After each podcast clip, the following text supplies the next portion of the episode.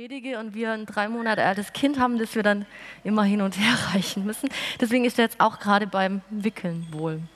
Gut, war notwendig bei der Hitze sowieso. Es ist brutal warm und ähm, ich halte es heute kurz, hoffe ich. Wird nicht allzu lang die Predigt. Und ihr dürft hier schön weiter wedeln, das ist ein wunderbarer Anblick. So, ich mache immer am Anfang von meinen Predigten, äh, gebe ich so eine kleine Wahrheit aus meinem Leben bekannt.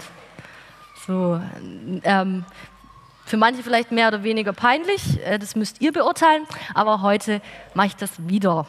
Und zwar die Wahrheit, dass ich total auf Jane Austen-Filme stehe. Wer Wer würde sich hier ähm, mit mir outen? Wer findet Jane Austen-Filme super? Hier. Vielen Dank, auch ein Mann. Ähm, Jane Austen ähm, schreibt Bücher, hat Bücher geschrieben über ähm, Liebesbeziehungen im 18. Jahrhundert. Und ähm, diese Filme, die sind, also die wurden dann auch verfilmt und diese Filme, die sind wahnsinnig emotional. Die gehen unter die Haut, also zumindest bei mir. Und manchmal muss man auch so das eine oder andere Tränchen verdrücken. Warum ist das so? Nach ähm, langjähriger Recherche und oftmaligem Anschauen derselbigen Filme bin ich der Sache auf den Grund gekommen. Es liegt an den, Judith, an was liegt es? An den reservierten, kalten, kühlen Gentlemen, die dort vorkommen in den Filmen. Die vom Leben enttäuscht sind und keine Lust haben, sich mehr auf eine Frau einzulassen. Und dann kommt diese eine Frau, die anders als alle anderen Frauen ist. Klug, gebildet, gewitzt, frech. Und die schafft es, ganz tief in dem Herzen des Mannes etwas zu bewegen und zu berühren. Und man glaubt es nicht, aber am Ende verliebt er sich in genau diese Frau. Der kalte, coole Typ fängt Feuer und Flamme für eine Frau. Und irgendwie findet man das toll. Also ich als Frau. Jetzt fragt sich der eine oder andere berechtigt, warum ich das erzähle, aber ich kriege die Kurve schon noch. Vielleicht sitzt heute der eine oder andere auch hier, dessen Herz ein bisschen abgekühlt ist. Das hört sich jetzt witzig an angesichts der Temperaturen. Aber ich meine das genauso, wie ich das sage. Der vielleicht auch schon öfters enttäuscht wurde und der sich auch nicht mehr wirklich begeistern kann für den Glauben. Und vielleicht schaffe ich es heute, oder ich hoffe, ich schaffe es, was heute in deinem Herzen anzusprechen, das dich wieder neu bewegt. Und dazu ist diese Geschichte heute von Petrus, finde ich, wunderbar gemacht. Und irgendwie ist es auch ein bisschen so meine Geschichte. Und vielleicht ist es ja auch deine Geschichte. Sie ist ähm, erzählt in allen vier Evangelien. Und es ist einfach ein Ausdruck dafür, dass es einen wichtigen Stellenwert dieser Geschichte gibt. Und ähm, mir ist gerade eben aufgefallen, dass ich ähm, nicht die Marco, ein Markus-Evangelium vorbereitet habe, sondern das Lukas-Evangelium. Ich muss euch gleich mal. Ja, und es macht natürlich, es werdet ihr nachher noch ähm, hören, einen Unterschied, weil ähm, manche Aspekte Lukas aufgegriffen hat und Markus nicht. Also vergebt mir, dass ich jetzt nicht hier ähm, bei Markus geblieben bin. Aber es steht im Großen und Ganzen das Gleiche drin. Jetzt muss ich ähm, noch mal einen Schluck nehmen, bevor ich euch den Text lese. Lukas 22, 31 bis 34. Simon, Simon, also äh, vorneweg, Jesus sitzt hier mit Petrus ähm, am Tisch und es kommt zum Gespräch. Simon, Simon, siehe, der Satan hat begehrt, euch zu sieben wie den Weizen. Ich aber habe für dich gebetet, dass dein Glaube nicht aufhöre. Und wenn du der einst dich bekehrst, so stärke deine Brüder. Er aber sprach zu ihm, Herr, ich bin bereit, mit dir ins Gefängnis und in den Tod zu gehen. Er aber sprach, Petrus, ich sage dir, der Hahn wird, nicht, wird heute nicht krähen, ehe du einmal geleugnet hast, dass du mich kennst. Und ich lese gleich weiter in Lukas 22, 54 bis 62. Sie ergriffen ihn, Jesus, und führten ihn ab und brachten ihn in das Haus des Hohepriesters. Petrus aber folgte von ferne. Da zündeten sie ein Feuer an, mitten im Hof, und setzten sich zusammen. Und Petrus setzte sich mitten unter sie. Da sah ihn eine Magd am Feuer sitzen und sah ihn an und sprach, dieser war auch mit ihm. Er aber leugnete und sprach, Frau, ich kenne ihn nicht.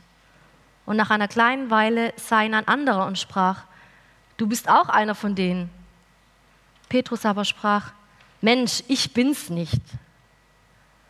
Und nach einer Weile, etwa nach einer Stunde, bekräftigte es ein anderer und sprach, Wahrhaftig, dieser war auch mit ihm, denn er ist ein Galiläer. Petrus aber sprach, Mensch, ich weiß nicht, was du sagst. Und alsbald, während er noch redete, krähte der Hahn. Und der Herr wandte sich und sah Petrus an. Und Petrus gedachte an des Herrn Wort, wie er zu ihm gesagt hatte, Ehe heute der Hahn kräht, wirst du mich dreimal verleugnen. Und Petrus ging hinaus und weinte bitterlich. Ich habe euch drei Punkte mitgebracht, ähm, an denen ihr euch orientieren könnt. Der erste Punkt ist vom Sieben, der zweite heißt vom Glauben und der dritte vom Lieben. Mein erster Punkt vom Sieben. Man kann sich diese Situation richtig vorstellen. Petrus sitzt neben Jesus, das Abendmahl ist vorbei. Jesus beugt sich zu Petrus rüber und beginnt ein Gespräch mit ihm. Simon, Simon. Was fällt uns hier auf als erstes am Text? Warum nennt Jesus Petrus Simon und nicht bei seinem neuen Namen Petrus, Fels? Warum erinnert er ihn an die alte Identität? Möchte er ihn irgendwie ärgern? Möchte er ihn irgendwie striezen? Hey, Petrus, ich nenne dich Simon. Ich glaube, dass es nicht so ist. Ich glaube, er macht damit klar, hey, Petrus, hier kommt was auf dich zu, dem wirst du nicht gewachsen sein. Was, mit dem du nicht rechnest. Du brennst jetzt so sehr für meine Sache, aber sei nicht enttäuscht, wenn du merkst, dass noch so viel von Simon in dir steckt. Jesus macht damit auch klar, dass es völlig normal ist, was Petrus widerfährt. Jesus weiß um die alte Identität von Petrus. Und er weiß, dass er die nicht einfach ablegen kann, sondern dass die immer ein Teil von ihm bleibt. Das steht also am Anfang von unserer Geschichte. Nicht ein Piesacken, sondern ein Aufmerksammachen von Jesus. Weil das, was kommen wird, weiß Jesus, wird Petrus für eine kurze Zeit vergessen lassen, welche neue Identität er in Jesus gefunden hat. Und das, was auf ihn zukommt, das wird ihn das Wesentliche vergessen lassen. Das, was auf ihn zukommt, wird ihn von dem Felsen in ein schwankendes Rohr verwandeln. Denn seine letzte Reise nähert sich jetzt dem Ende. Und Petrus hat bis zu diesem Zeitpunkt noch nicht begriffen, dass es tatsächlich so ist. Und am Anfang denkt man, Jesus spricht hier nur von Petrus, dass er primär jetzt Petrus mal vorwarnt, aber er sagt ja, Simon, Simon, siehe, der Satan hat begehrt, euch zu siegen. Er spricht hier von allen seinen Jüngern. Und Jesus zieht hier Petrus quasi so ins Vertrauen, weil er dann auch sagt, wenn du das alles durchgestanden hast, dann stärke deine Brüder. Simon, Simon, siehe, der Satan hat begehrt, euch zu sieben. In anderen Übersetzungen heißt es, euch zu sichten wie den Weizen. Sichten, das ist ein Arbeitsschritt in der Herstellung von Mehl. Nach dem Mahlen des Weizens wird das Mehl in ähm, ein Sieb gegeben und ähm, wird gesiebt. Dabei wird es geschüttelt. Die groberen Stücke bleiben zurück und das Mehl fällt durch. Ich wollte eigentlich ein Nudelsieb mitbringen, um es euch zu veranschaulichen, aber ich habe heute alles vergessen. Wobei ich glaube, ein Nudelsieb ähm, hätte es wahrscheinlich nicht unbedingt anschaulicher gemacht. Aber stellt euch mal vor, ich hätte jetzt so ein Sieb in der Hand. Es wird geschüttelt und geschüttelt, bis alles durchfällt, was gut ist, das Mehl. Und das, was zurückbleibt, in dem Fall der Schrot, sind die groberen Bestandteile.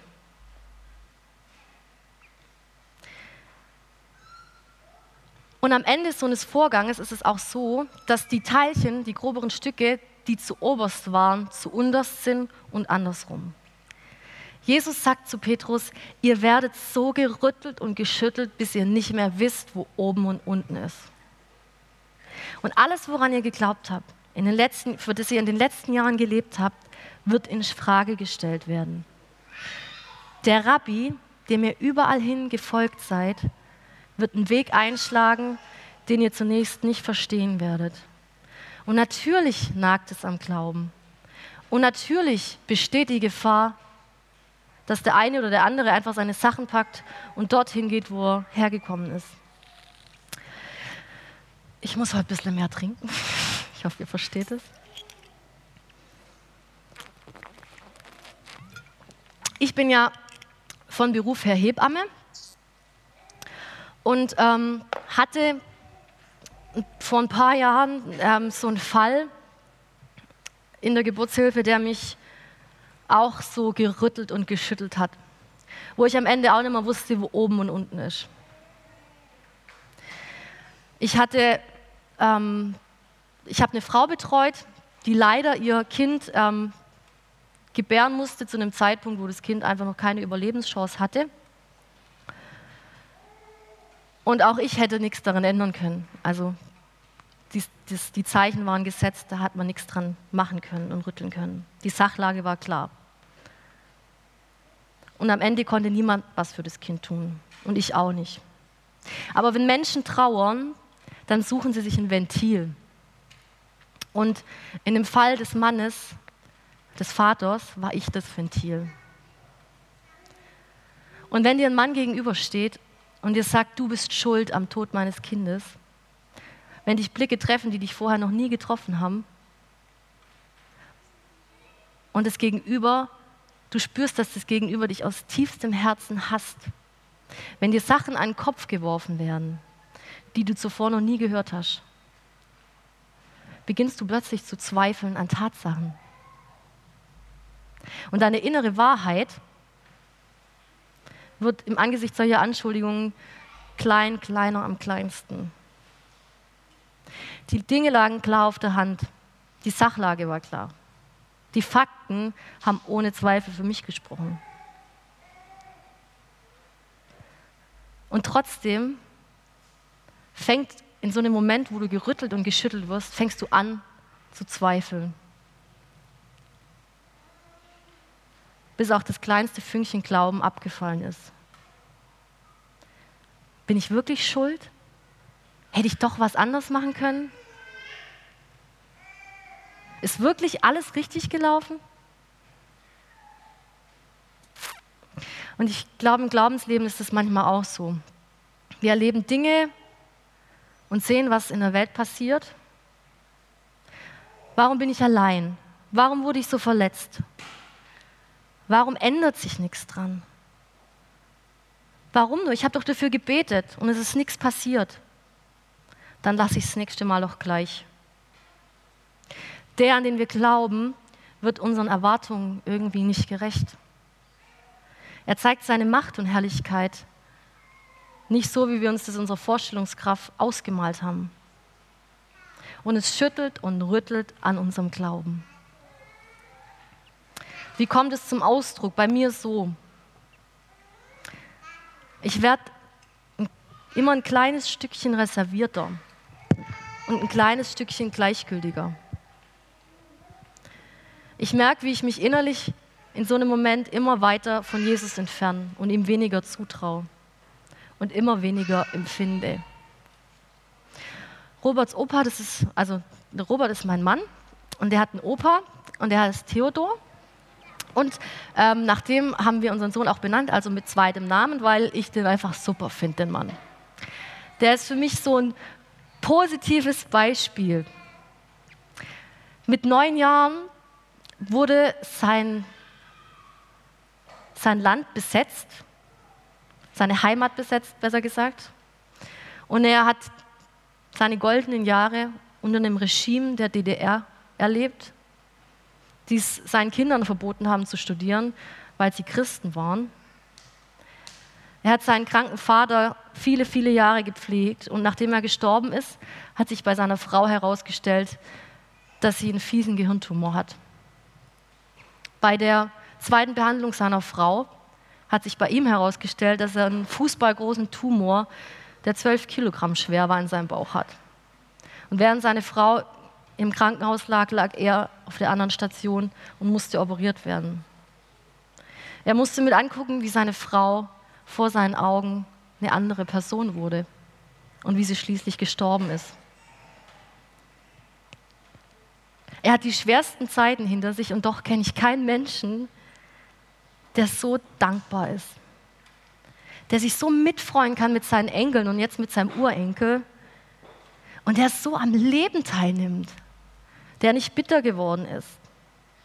Und er sagt immer, alles, was jetzt noch kommt, das ist Zugabe für mich. Und das ist jemand für mich, der seine Brüder und Schwestern, in dem Fall jetzt mich, stärkt, weil ich in seinem Leben sehe, wie ein Leben aussehen kann, wenn Glaube nicht aufhört. Wenn Bitterkeit nicht überhand nimmt und wenn ein kaltes Herz keinen Platz hat. Aber wie kann das sein? Wie bewahre ich mir diesen Glauben? Und die Freude am Glauben vor allem auch. Das führt mich zu meinem zweiten, sehr kurzen Punkt vom Glauben. Jesus sagt Petrus, ich aber habe für dich gebetet, dass dein Glaube nicht aufhöre.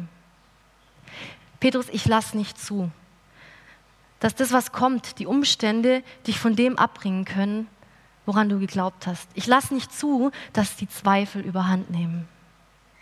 Ja gut, aber Petrus ist doch eine Ausnahme, oder? Der soll doch auch seine Brüder nachher stärken. Er nimmt nachher die Schlüsselrolle ein in der Gemeinde. Aber ich, wie kann ich denn wissen, dass Jesus auch für mich betet? Bin ich so wichtig wie Petrus? Ist es notwendig, dass ich dabei bleibe, dass mein Glaube nicht aufhört? Ich glaube ja. Wer von uns hat noch nie was erlebt in seinem Leben oder im Leben von jemand anderem, der ihn hat zweifeln lassen an der Größe Gottes, an der Güte Gottes oder vielleicht sogar an der Existenz Gottes? Aber ihr seid alle hier. Jesus weiß um dieses durchgerüttelt werden, um dieses durchgeschüttelt werden und wie schwer manchmal Glaube, Glaube fällt angesichts der Tatsachen, die wir sehen. Der Beweis dafür, dass Jesus für mich gebetet hat, ist, dass mein Glaube nicht aufgehört hat und dass ich hier stehe. Ich hatte schon so ziemlich turbulente Zeiten in meinem Leben und wenn ich darauf zurückblicke, denke ich mir manchmal, boah, da oder da war es schon knapp davor, dass du deinen Glauben an den Nagel gehängt hast. Aber mein Glaube war immer so wie so ein stetiger Herzschlag. Manchmal sehr, sehr langsam und fast kurz vorm Stillstand, aber immer da. Und der Beweis dafür, dass Jesus für mich betet, ist der, dass ich weitermache, dass ich bei ihm bleibe. Und wenn du heute zufällig hier bist und eigentlich gar keine Lust hast, hier zu sein, dann nimm nur diese eine Sache mit. Dann sage ich dir, dieser letzte Funke, der Grund, warum du hier bist, dafür wird gebetet. Und deswegen bist du nicht zufällig hier. Mein dritter Punkt vom Lieben. Wir machen jetzt, jetzt kommt es quasi zum Showdown, das angekündigte tritt ein. Wir befinden uns jetzt in der Nacht, als Jesus verhaftet wurde. Jesus wird ähm, in das Haus des Hohepriesters gebracht. Das ähm, war der Vorsitzende des Hohen Rates. Und dieser Rat war die höchste jüdische, ist der höchste jüdische Gerichtshof zur damaligen Zeit gewesen. Das heißt, das, was sich hier jetzt abspielt, spielt sich zeitgleich zu der Verhandlung Jesu ab. Petrus schleicht sich auf den Hof des Hohepriesters, stellt sich ans Feuer. Er will nah bei Jesus sein, der einzige der Jünger, der Jesus folgt. Die Stimmung ist angespannt. Petrus Nerven zum Zerreißen gespannt. Das Feuer knackt. Und dann die erste, die ihn erkennt, eine Dienerin. Bist du nicht auch hier mit dem, dem Jesus zusammen gewesen? Frau, ich kenne den gar nicht. Einmal. Dann ein Mann. Hey, du gehörst doch auch zu dem Haufen. Nein, ich habe gar nichts mit denen zu tun. Zweimal. Wieder ein Mann besteht darauf, ihn mit Jesus zusammen gesehen zu haben. Und jetzt sagt Jesus, junger Mann, ich weiß gar nicht, wovon Sie reden. Dreimal.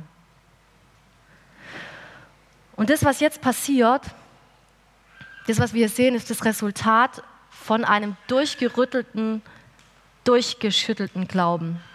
Ihr müsst euch vorstellen, bis eben dachte Petrus eigentlich noch, Jesus würde alles verändern. Er dachte, er würde die Ketten zerschlagen, aus der Gefangenschaft befreien. Er war doch der Christus. Petrus hat auch erkannt, dass er der Christus ist. Er hat daran geglaubt. Und jetzt liegt er hier in Ketten, ist verspottet. Kann es wirklich sein? Und erschüttert und machtlos steht er da und leugnet den, den er glaubt, gekannt zu haben. Und das Feuer, das am Abend zuvor noch so stark in ihm gebrannt hat, ist nur noch ein ganz, ganz kleines Flämmchen. Weil alles, woran er geglaubt hat, scheint sich plötzlich in Luft aufzulösen. Kann man es ihm wirklich verdenken? Petrus hat aufgehört, mit Jesus zu rechnen. Jetzt ist alles aus. Wenn er stirbt, ist alles zu Ende. Ich bin Gott sei Dank noch nie in einer Situation gewesen wie Petrus hier. Aber trotzdem kenne ich den Glauben auf kleiner Flamme. Warum? Vielleicht habe ich manches Mal auch aufgehört, mit Jesus zu rechnen. Vielleicht habe ich manchmal auch aufgehört, mit Jesus zu rechnen. In allen vier Evangelien, haben wir ja vorher jetzt schon gehört, wird ähm, diese Geschichte erzählt. Und nur der Lukas beschreibt den Blick Jesu, dieses Umdrehen Jesu, nachdem der Hahn dreimal gekräht hat in Vers 61, der Herr drehte sich um und sah Petrus an. Er hat diesen kurzen Augenblick, den Petrus mit Jesus hatte, mehr Bedeutung beigemessen als die anderen und damit nochmal, finde ich, einen Strich drunter gesetzt. Der Blick Jesu trifft Petrus.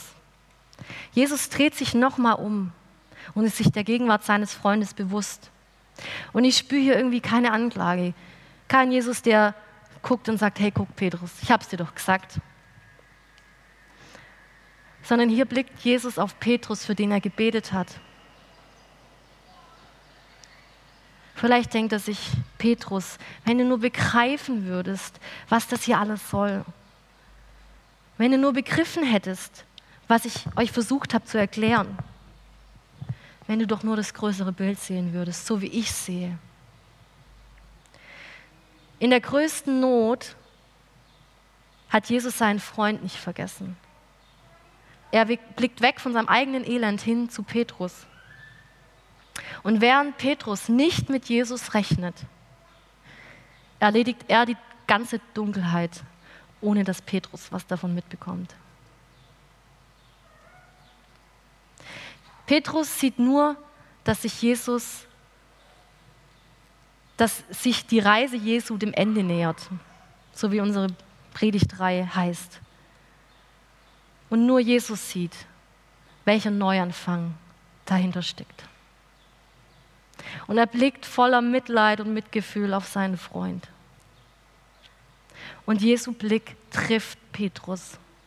Und jetzt kommt der Satz, der mich von Anfang an in dieser Predigtvorbereitung angesprungen hat. Und der Satz, und er weinte bitterlich. Petrus weint. Tränen sind menschlich und Tränen sind was ganz Intimes, weil sie das Innerste von einem Menschen nach außen bringen. Und egal, ob man das möchte oder nicht, wenn einen wirklich was berührt, kann man die Tränen fast nicht zurückhalten. Wenn doch, dann staut sich hier so ein Kloß auf und dann braucht es nur einen ganz klitzekleinen Auslöser, bis alles rausbricht und es fast zum Überlaufen kommt. Ich weiß nicht, ob ihr das schon beobachtet habt bei kleinen Kindern, wenn die hinfallen und die Mama nicht da ist. Dann ist es ganz oft so, dass die sich zusammenreißen, wieder aufstehen, zu tun, als wäre alles in Ordnung. Und wenn die Mama dann aber um die Ecke kommt, dann fangen sie plötzlich an zu weinen. Warum weint das Kind plötzlich? Sicher, weil es bei der Mutter nicht stark sein muss, weil die das Kind kennt, weil es von der Mutter getröstet werden will, aber auch, weil die Innigkeit der Beziehung ein Auslöser ist, das in dem Kind bewirkt, dass es anfängt zu weinen. Ich habe es sogar schon bei erwachsenen Frauen gesehen im Kreissaal, die sich zusammenreißen und dann kommt die Mama rein und dann bricht alles aus einem raus. Als Jesus Petrus anblickt, sehen wir das gleiche Phänomen. Es bricht aus Petrus heraus alle Anspannung, alle, alle Verständnislosigkeit und alles Bedauern. Bei allem, was war und bei allem, was in den letzten Minuten gesagt wurde, vermag Jesus Petrus im Innersten anzusprechen und zu erreichen mit nur einem Blick. Petrus bleibt nicht kalt, sondern er kehrt sein Innerstes nach außen. Diese Tränen sind hier Zeichen der Umkehr, weil Jesus sagt, wenn du dich bekehrst, stärke deine Brüder. Aber es ist kein Kniefall, es ist kein Rosenkranzgebet und es ist nicht mal ein Gebet es sind Tränen. Und in diesen Tränen liegt mehr als in tausend Worten. Da liegt drin, Jesus, mein Herr, mein Jesus, gleich was auch passiert, gleich was ich getan habe. Ich will bei dir bleiben. Ich will dein Freund bleiben. Es tut mir leid. In diesen Tränen sehen wir, wie wichtig Petrus Jesus ist. Aber es bleibt nicht bei den Tränen. Petrus bleibt nicht beim Bedauern, beim Bedauern stehen. Interessant ist, dass später, nach dieser Geschichte, Jesus und Petrus kein Wort konkret über diese Geschichte verlieren. Petrus ist einer der ersten Jünger am Grab. Er liefert sich sogar regelrecht ein Rennen mit Johannes zum Grab hin. Da ist keine Scham, da ist kein Verstecken.